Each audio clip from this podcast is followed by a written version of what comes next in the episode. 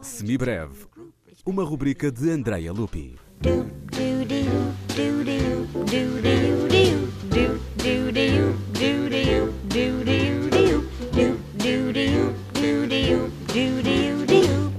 Rigoletto nasceu corcunda e é o bobo da corte do Duque de Mantua e tem uma única filha chamada Gilda.